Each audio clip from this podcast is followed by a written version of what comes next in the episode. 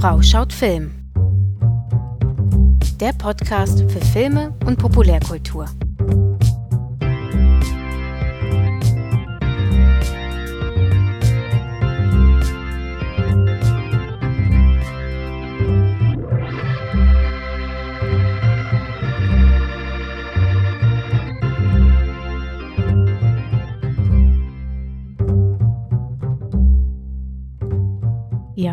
Und herzlich willkommen zu einer neuen Folge Frau schaut Film.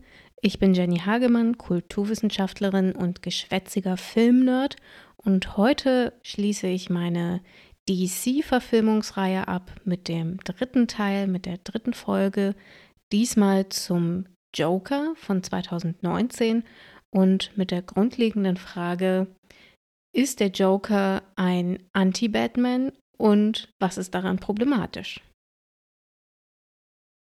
Als der Film ähm, in die Kinos kam, das war 2019, hat er vor allen Dingen in der amerikanischen Presse äh, durchaus Kritik hervorgerufen. Und zwar war die große ähm, Kritik an dem Film ja, dass er gewaltverherrlichend sei und auch äh, Gewalt provoziere. Und als ich davon gehört hatte, ähm, konnte ich das erstmal überhaupt nicht nachvollziehen und bin dann ins Kino gegangen, habe mir den Film angeschaut und äh, dachte, naja, also klar, es ist ja eine Super Villain Origin Story, also natürlich erzählt dieser Film über Gewalt und stellt Gewalt auch dar, aber eigentlich nicht äh, in einem völlig übertriebenen Maße. Äh, und von daher habe ich mich erstmal gefragt, wo kommt jetzt diese Kritik her? Die muss man allerdings kontextualisieren und zwar mit dem Aurora-Anschlag von 2012. Am 20. Juli 2012 ist in dem Bundesstaat Colorado während der Premiere des Films Dark Knight Rises, dem dritten Teil der Batman-Trilogie von Nolan, ein Anschlag verübt worden und der ganze Vorgang wurde ja dann hinterher auch in Zusammenhang gebracht mit ja mit dem Joker aus dem zweiten Teil aus The Dark Knight und dass der quasi als ähm, Motivation oder als Schablone gedient hätte und letztlich diesen Amoklauf oder diesen Anschlag provoziert hätte. Eine ähnliche Argumentation ist jetzt bei Joker ähm, verlaufen und ähm, da habe ich mich erstmal gefragt, wie kommt denn überhaupt das zustande? Also nicht jeder Film, der Gewalt darstellt, besonders in diesem Superhelden-Genre, jedem dieser Filme wird ja sofort vorgeworfen, gewaltverherrlichend zu sein und zu Gewalt anzustacheln.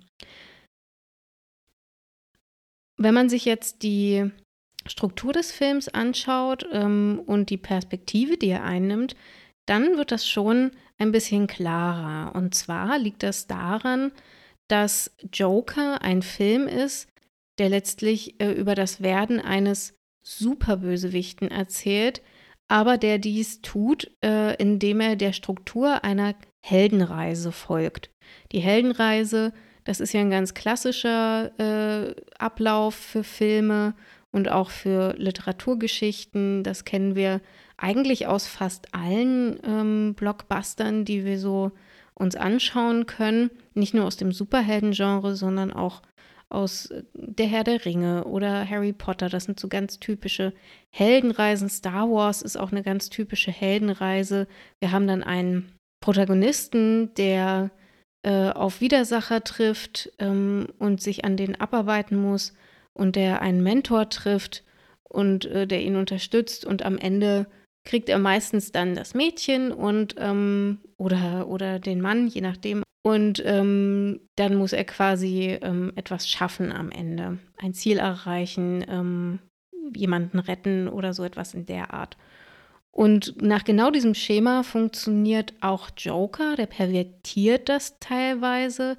Äh, wenn man sich zum Beispiel fragt, ja, wer ist denn der Mentor in Joker, dann ist das halt der Murray Franklin, der ähm, von Robert De Niro dargestellte Talkshow-Meister, der ja vor allen Dingen zum Ende des Films ähm, eine wichtige Rolle spielt.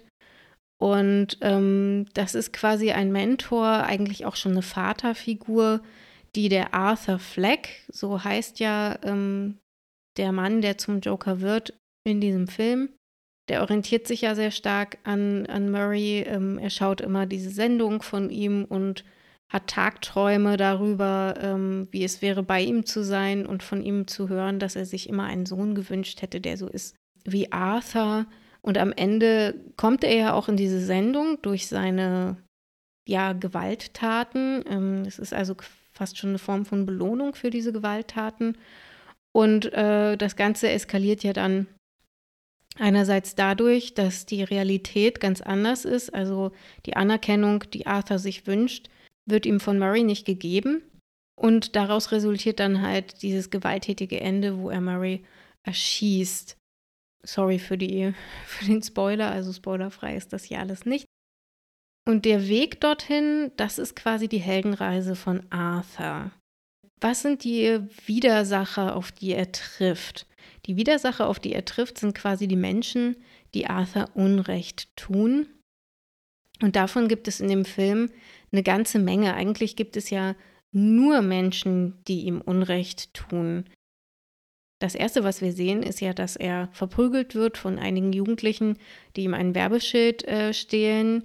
Hinterher wird er dafür auch noch verantwortlich gemacht. Ähm, und Arthur reagiert erstmal äh, völlig gewaltlos und auch ja fast schon emotionslos. Er kauert sich zusammen, er hält sich das Ohr zu und reagiert wie jemand, der Gewalt gewohnt ist und weiß, wie man sich äh, seinen Körper zumindest minimal davor schützen kann. Das ist das Erste, was wir da ähm, zu sehen bekommen. Und dann geht es weiter mit Randall, das ist der Kollege von Arthur. Arthur ist ja sowas wie ein Meat-Clown. Und ähm, Randall weiß darum, dass Arthur oft äh, Opfer von Gewalt ist und sich nicht so richtig wehren kann und er gibt ihm dann eine Schusswaffe, einen Revolver. Das ist allerdings keine, keine, keine Tat aus, aus Mitleid oder keine freundschaftliche Tat, sondern die ist eigentlich nur dazu da, Arthur tiefer ähm, ja, in den Abgrund zu ziehen, ähm, als dann nämlich herauskommt, dass Arthur diese Waffe überall mit hinnimmt, auch zu einem Job in einem Kinderkrankenhaus, wird er dafür zur Rechenschaft gezogen und Randall ist dann derjenige, der hinter Arthurs Rücken ähm, quasi die Geschichte andersrum dreht und Arthur hintergeht. Hier haben wir also diese zweite Station ähm, auf dem Weg zum Joker. Die dritte Station und die entscheidende ist dann die U-Bahn-Sequenz. Ähm, da ist es ja so, dass er äh, auf diese Frau trifft, auf diese junge Frau in der U-Bahn, die belästigt wird von drei jungen äh, weißen Männern, die eigentlich ganz ja gehoben gekleidet sind. Die haben alle Anzüge an, die sind aber schon gelockert. Ähm, die wirken rein von der Bildsprache äh, wie so typische ähm, Wall Street-Wiesel auf einen. Die sind auch angescheckert. Und was passiert in dieser Sequenz? Zum einen äh, ist es so, dass Arthur es schafft, unfreiwillig, aber es letztlich schafft, diese junge Frau vor den äh, Bedrängungen zu retten, indem seine psychische Krankheit zuschlägt, dass er in unangenehmen Situationen halt lachen muss oder generell unkontrolliert lachen muss. Und er zieht damit die Aufmerksamkeit auf sich und diese Männer gehen dann auf ihn zu, machen sich über ihn lustig und verprügeln ihn. Hier haben wir also das zweite Mal dass wir sehen, dass äh, Arthur wirklich ähm, körperliche Gewalt angetan wird. Und äh, erstmal ist er wieder passiv und versucht sich äh, ja irgendwie zu schützen, aber dann fällt ihm halt ein, dass er diese Pistole hat. Und mehr oder weniger im Affekt erschießt er dann den ersten ähm, jungen Mann und erfährt etwas für sich völlig Neues, nämlich ein Gefühl von Macht und von Selbstbestimmung. Und daraus resultiert dass er den beiden anderen Männern, die dann fliehen, nachgeht und diese dann nicht mehr im Affekt, sondern wirklich mit Vorsatz ebenfalls erschießt. Das ist insofern eine ganz entscheidende Sequenz, weil sie einerseits quasi den Weg und den Charakter von Arthur als Joker bestimmt ähm, und zum anderen, weil sie eigentlich nur positive Effekte auf die Figur hat, aus der der ganze Film, aus deren Perspektive der ganze Film dargestellt ist. Äh, zum einen haben wir diese, ähm, diesen Moment, dass er sich wehren kann, dass er quasi Menschen, die sich schlecht benehmen, bestrafen kann. Er hat dieser jungen Frau geholfen, wenn eben auch unfreiwillig. Und danach gibt es ja diese Sequenz, wo er sich erstmal in der U-Bahn-Toilette einschließt und äh, diesen Vorfall verarbeitet, indem er beginnt auf eine sehr eigenartige Weise zu tanzen. Also er beginnt Raum in der Gesellschaft einzunehmen, er beginnt aber halt einen Raum in der Unterwelt quasi für sich einzunehmen. Es ist ja eine U-Bahn-Toilette, die ist unterirdisch und das äh, kann man quasi interpretieren als ja ein Ausbreiten in der unteren Schicht der Gesellschaft. Das ist das eine. Ähm, und danach ist es ja so, dass er zu seiner Nachbarin geht. Die wird kurz vorher vorgestellt, die Sophie, dargestellt von Zazie Beats. Ähm, die kennen sich, die wissen umeinander, dass sie ja ähnlich angeödet sind von der großen äh, Ungerechtigkeit in der Welt und äh, von dem, was sie umgibt. Und er geht zu ihr und man sieht dann quasi wie sie sich küssen und es wird angedeutet, man sieht es nicht, es wird nicht gezeigt im Gegensatz zur Gewalt, aber dass die beiden dann intim werden. Und daran erkennt man also, dass es total positiv interpretiert wird. Jetzt kann man natürlich sagen, ja, äh, Todd Phillips, der Regisseur des Films, äh, wollte, dass wir das uns einsehen und uns fragen, ob das jetzt gerechtfertigt war, diese Männer zu töten und äh, ob äh, wir jetzt, äh, dass wir uns irgendwie ertappen dabei, dass wir mit diesem Bösewicht mitfühlen. Aber also aus meiner Perspektive ist das wirklich äh, ein bisschen sehr einfach und sehr kurz gefasst. Also natürlich, äh, jeder, der irgendwie einen moralischen Kompass hat, sagt, dass äh, Belästigung oder körperliche Gewalt nicht mit körperlicher Gewalt vergolten werden sollten. Andererseits weiß man auch, dass man sich einen äh, Comicfilm anschaut, der ja auch quasi einen Raum bietet für sowas wie Rachefantasien oder eben für Gewaltfantasien. Und letztendlich ist dieser Film ja eine Rache- und Gewaltfantasie.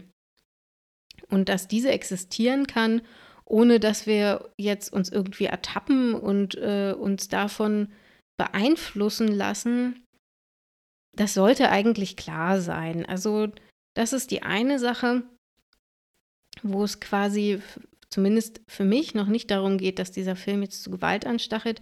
Der Punkt ist äh, vielmehr, oder der Punkt, den ich hier machen will, ist vielmehr, dass ähm, das eine ganz wichtige Station in Arthurs Heldenreise ist, dass er diesen Mord begeht und dass die Welt nur aus seiner Perspektive dargestellt wird. Er bezieht ständig Prügel. Das ist ja nicht das letzte Mal, sondern er ähm, stellt ja später nochmal Thomas Wayne zur Rede, den Vater von Bruce Wayne und der Mensch, von dem seine Mutter zumindest behauptet, er wäre sein Vater. Und er irritiert ja Thomas so sehr mit seinem krankhaften Lachen, dass auch ihm nichts anderes übrig bleibt, als ihn äh, mit der Faust ins Gesicht zu schlagen. Und ähm, wenn man sich das vor Augen führt, welche Interaktionen quasi da passieren, dann gibt es eben keine, abgesehen von der Sophie, gibt es keine äh, zwischenmenschliche Interaktion, die Arthur erfährt, die nicht mit Gewalt oder mit Ablehnung zu tun hat. Die einzigen Ausnahmen sind einmal seine Nachbarin, ähm, aber dazu komme ich auch gleich noch, und seine Mutter und das eben auch nur bis zum zweiten Drittel des Films. Und das ist der Punkt, wo ich durchaus nachvollziehen kann, dass dem Film Gewaltverherrlichung vorgeworfen wird, weil er quasi versucht, Gewalt und äh, drastische, tödliche Gewalt als eine gerechte Rache an anderen Menschen darzustellen. Und das macht er vielleicht nicht mal bewusst. Ich könnte mir durchaus vorstellen, dass Todd Phillips das jetzt nicht absichtlich macht und Joaquin Phoenix vielleicht auch nicht. Aber dass sie halt dadurch, dass sie diese Filmstruktur gewählt haben und diese Perspektive gewählt haben, die ja nur aus Arthurs Augen wirklich ist, es dadurch sehr nahelegen.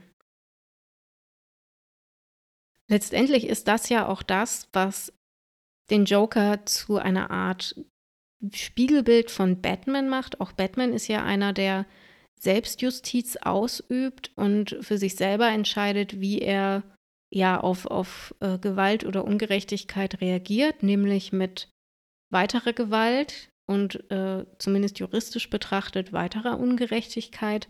Nur der Joker hat eben nicht diese, diese moralische Grenze, dass er Menschen nicht tötet, was bei Batman ja der Fall ist, sondern das gehört bei ihm einfach dazu. Das ist quasi bis zu Ende gedacht, diese, diese Gedanken. Und der Unterschied ist auch, dass ähm, Batman im Prinzip ja ein Verbrechen bekämpft äh, und Verbrecher bestraft, die meistens nicht ihm persönlich was getan haben. Während Arthur wirklich ähm, vor allen Dingen Menschen bestraft, die ihm persönlich geschadet haben, die ihn entweder beleidigt haben, hintergangen haben oder die ihm körperlich geschadet haben.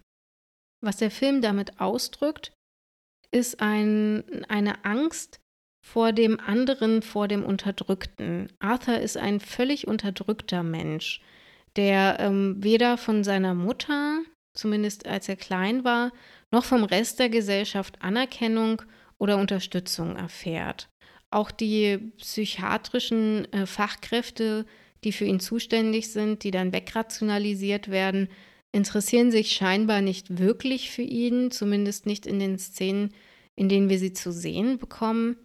Und ähm, was der Film damit schürt, ist eben Angst davor, was passiert, wenn äh, Menschen zurückgelassen werden, dass diese dann zur Gewalt neigen. Es ist kein Zufall, dass ähm, Psychiater und Psychologen in der Fachpresse bereits seit längerer Zeit die Figur des Joker ähm, als problematisch und als stigmatisierend ähm, problematisieren.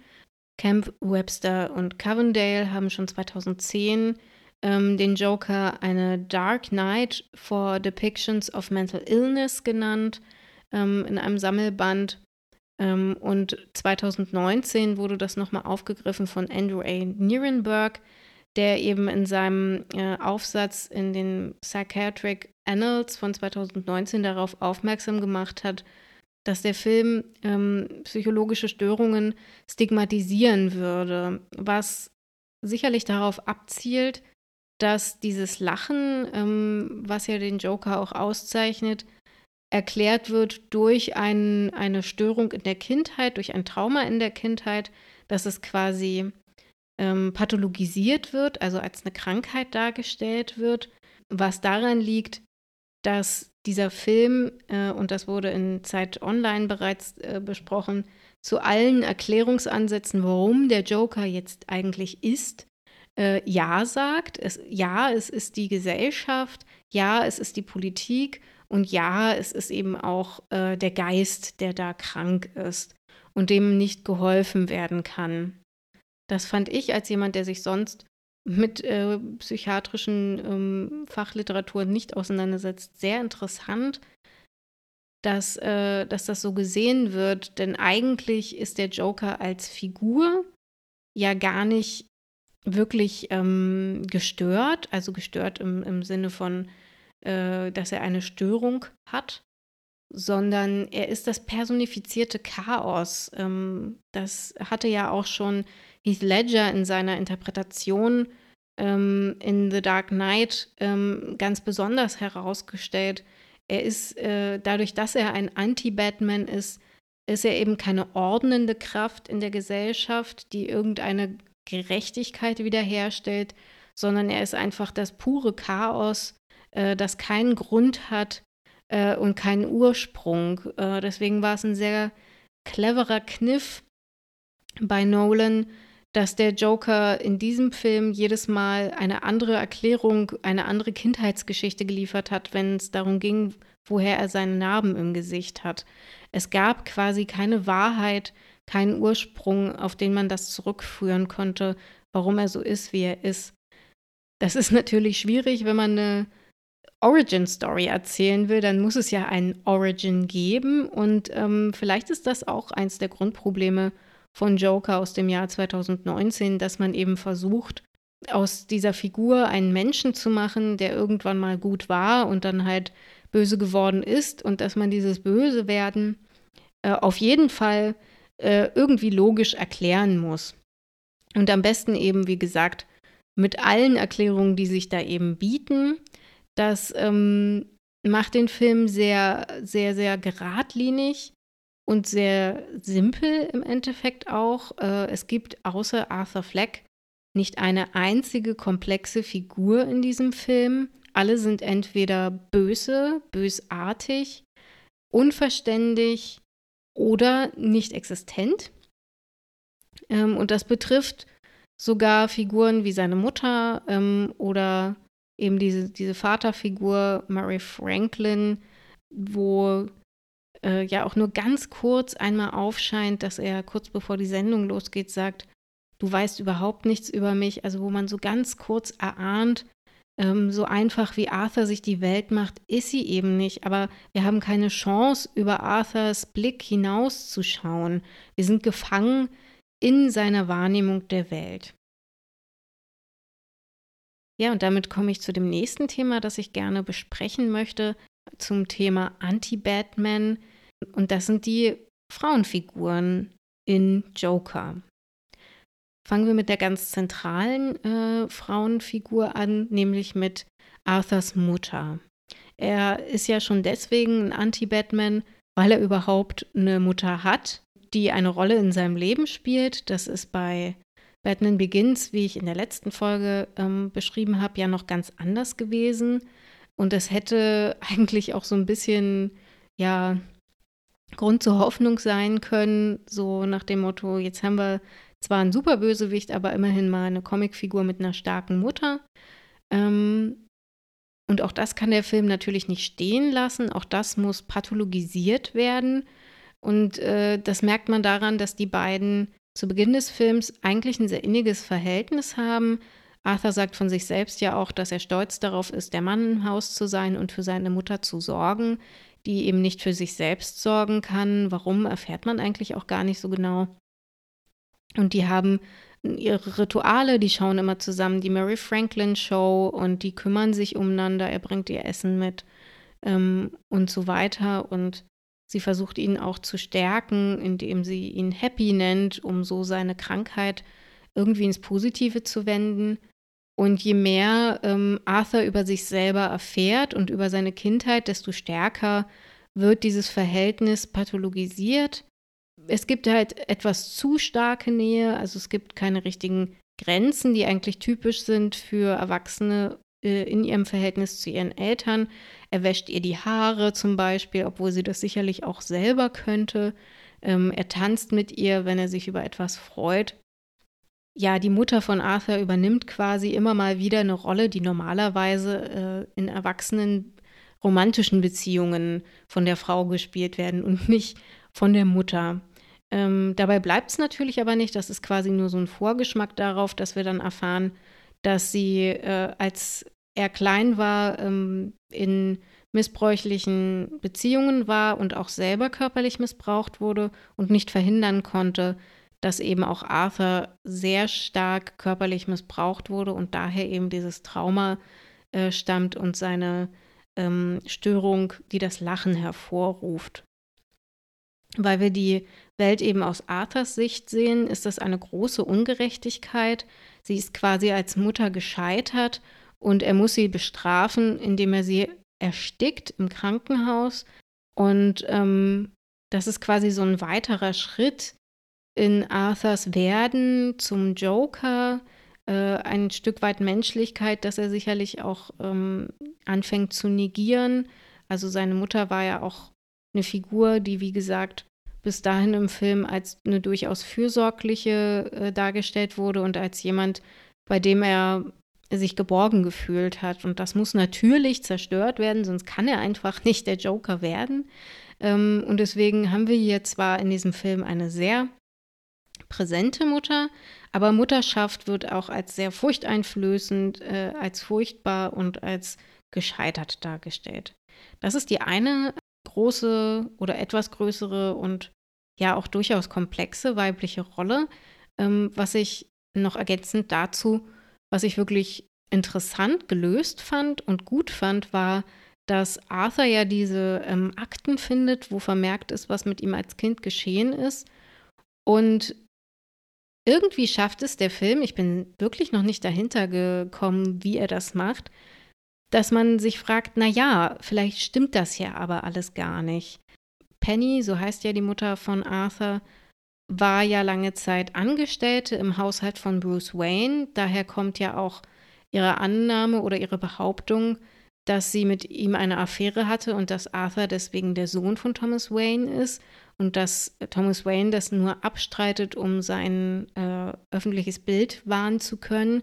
Und diese Behauptung, dass dieses Abstreiten Absicht ist, die bleibt erhalten, selbst wenn wir diese Unterlagen sehen. Also selbst wenn man noch diese Unterlagen sieht, mir ging das zumindest so, habe ich das gesehen und dachte, naja, aber vielleicht ist das ja, ähm, ja gefaked worden, um äh, Thomas Wayne zu retten. Es wäre ja nicht das erste Mal, dass irgendwelche Akten gefälscht werden, um äh, das Ansehen von Leuten zu beschützen.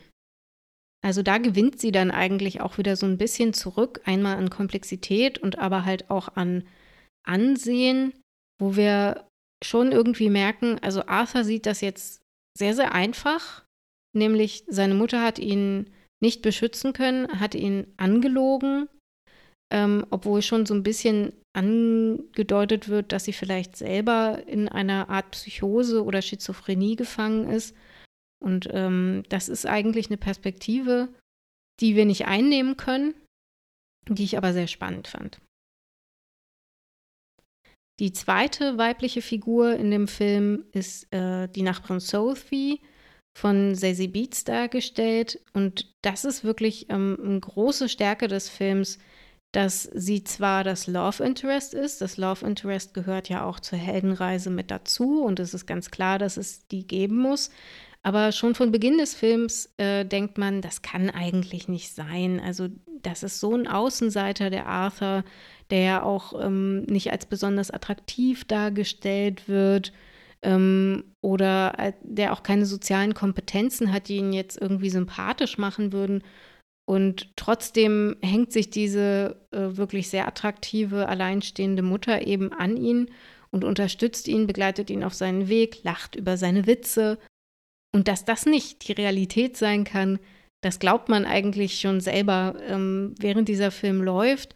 Und als dann irgendwann offenbar wird, dass diese ganze Beziehung nur ein Hirngespinst von Arthur ist, das fand ich richtig stark. Also dass dieser Traum davon, ähm, dass alles gut wird, wenn es nur eine Frau gibt, die einen anerkennt, obwohl, wie gesagt, halt überhaupt keine Fähigkeiten bei Arthur bestehende Beziehungen führen zu können. Also es geht ja gar nicht darum, ihm abzusprechen, dass er Liebe verdient hat, aber ähm, es wird halt nie gezeigt, dass er in der Lage dazu ist, eine Beziehung zu führen. Und dass das dann nicht wirklich sein kann, das äh, ja war einfach super gelöst. Als Abschluss dazu ähm, vielleicht ein kleiner Denkanstoß, der mich selber beschäftigt, wo ich jetzt noch keine abschließende Analyse oder Bewertung zu abgeben kann und möchte, ist, dass man sich wirklich mal anschauen sollte, ähm, welche Rolle Women of Color in dem Film spielen. Also Zazie Beats ist ja selber eine Woman of Color Arthur Fleck trifft auch immer wieder auf Frauen, die selber Women of Color sind. Das ist einmal relativ früh im Film im Bus. Da äh, sitzt ein kleiner Junge, ähm, auch eine Person of Color, vor ihm und äh, ja, er zieht quasi Grimassen, um diesen Jungen zum Lachen zu bringen.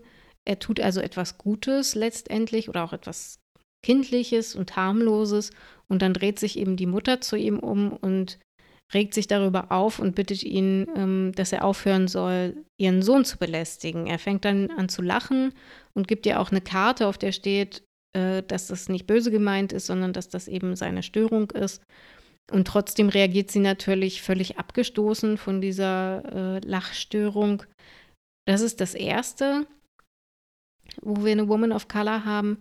Die beiden ähm, psychiatrischen Fachkräfte, die sich um Arthur kümmern. Einmal, als er quasi noch am Anfang ist, ähm, und zu ihr hingehen kann. Das ist eine Woman of Color. Und am Ende des Films, wo er dann in Arkham äh, quasi eingeliefert wird äh, und eine Geschichte erzählt, ähm, das ist auch wieder eine Woman of Color, die am Ende auch umgebracht wird von ihm. Das ist quasi so der, der, der letzte Mord, den wir von ihm sehen und gleichzeitig aber auch der erste, der nicht nach diesem Gerechtigkeitsschema zu funktionieren scheint. Wir sehen nicht, dass sie ihm irgendwie was Böses tut oder ihm Unrecht tut, außer vielleicht dahingehend, dass er davon überzeugt ist, dass sie ihn nicht verstehen kann. Während es bei der ersten Psychiaterin eben so ist, dass er zu ihr sagt, sie hört ihm nicht richtig zu und ähm, kommt einfach nicht dahinter, was ihm fehlt und so weiter. Und er will mehr Medikamente und die will sie ihm nicht geben. Das sind Women of Color. Und wie gesagt, die Nachbarin Sophie ist eben auch eine Woman of Color. Also das fand ich so beim zweiten Mal schauen echt auffallend. Und ich frage mich, ob das jetzt quasi völlig äh, übertriebene Interpretation wäre oder vergebliche Liebesmüh, darüber nachzudenken, ob das irgendwas bedeutet oder eben, ob das eben doch ähm, irgendeine tiefere Bedeutung hat. Da kann man, denke ich, wenn man das möchte, schon mal drüber nachdenken. Ja, kommen wir zum Fazit. Der Joker ist also in dieser Interpretation, die ich hier versucht habe deutlich zu machen, tatsächlich der Spiegel und das Spiegelbild von Batman. Er ist ein Anti-Batman und er führt Selbstjustiz wirklich bis zum blutigen Ende. Und genau das ist das Problem und das ist, glaube ich, der Punkt, warum eben ähm, dem Film vorgeworfen wird, ähm, gewaltverherrlichend zu sein, weil er diese äh, Argumentation äh, oder diese Darstellung von Selbstjustiz nur äh, hinbekommt, weil er Arthur als Helden der Geschichte darstellt und weil jede einzelne Tat von Arthur bis eben auf die letzte durch die Handlung gerechtfertigt wird. Jeder Mensch, äh, der ihm Unrecht tut, ähm, oder besser gesagt, jede Figur, die ihm Unrecht tut, bleibt völlig eindimensional. Wir nehmen sie nur aus Arthurs Sicht wahr und können deswegen nicht anders als, ja, vielleicht mit den Schultern zu zucken äh, und zu sagen, naja, natürlich äh, haben diese drei Männer in der U-Bahn es jetzt nicht wirklich verdient zu sterben, weil sie eine Frau belästigt haben. Aber jeder von uns kennt ja auch irgendwie solche Arschlöcher und würde sich manchmal wünschen, jemand würde die mal so richtig äh, rannehmen und denen mal so richtig zeigen. Also da diese Rachefantasie, die er anbietet, die wird moralisch bis zu einem gewissen Grad gerechtfertigt. Und das führt aber nicht dazu, dass wir uns jetzt ganz äh, selbstreflexiv fragen, oh mein Gott, stimmt irgendwas nicht mit mir, weil ich das jetzt nicht so schlimm fand? Nee, es ist alles in Ordnung. Der Film hat sich bloß nicht die Mühe gemacht, da ähm, komplexe Figuren oder eine komplexe Moral irgendwie äh, ins Feld zu führen. Abschließend bleibt also ein Film, der einen Mann zeigt, der wirklich quasi keine andere Wahl hat, als verrückt und böse zu werden. Es gibt wirklich nichts in seinem Leben, in seinem sozialen Umfeld, in dem politischen System, in dem er lebt, ähm, wie auch immer, das ihm quasi davon abhalten würde. Und dadurch, dass der Film diese unzähligen Erklärungsansätze zeigt und braucht, ähm, verfehlt er einmal den Kern der Joker-Figur, nämlich dass die quasi keinen wirklichen Grund braucht.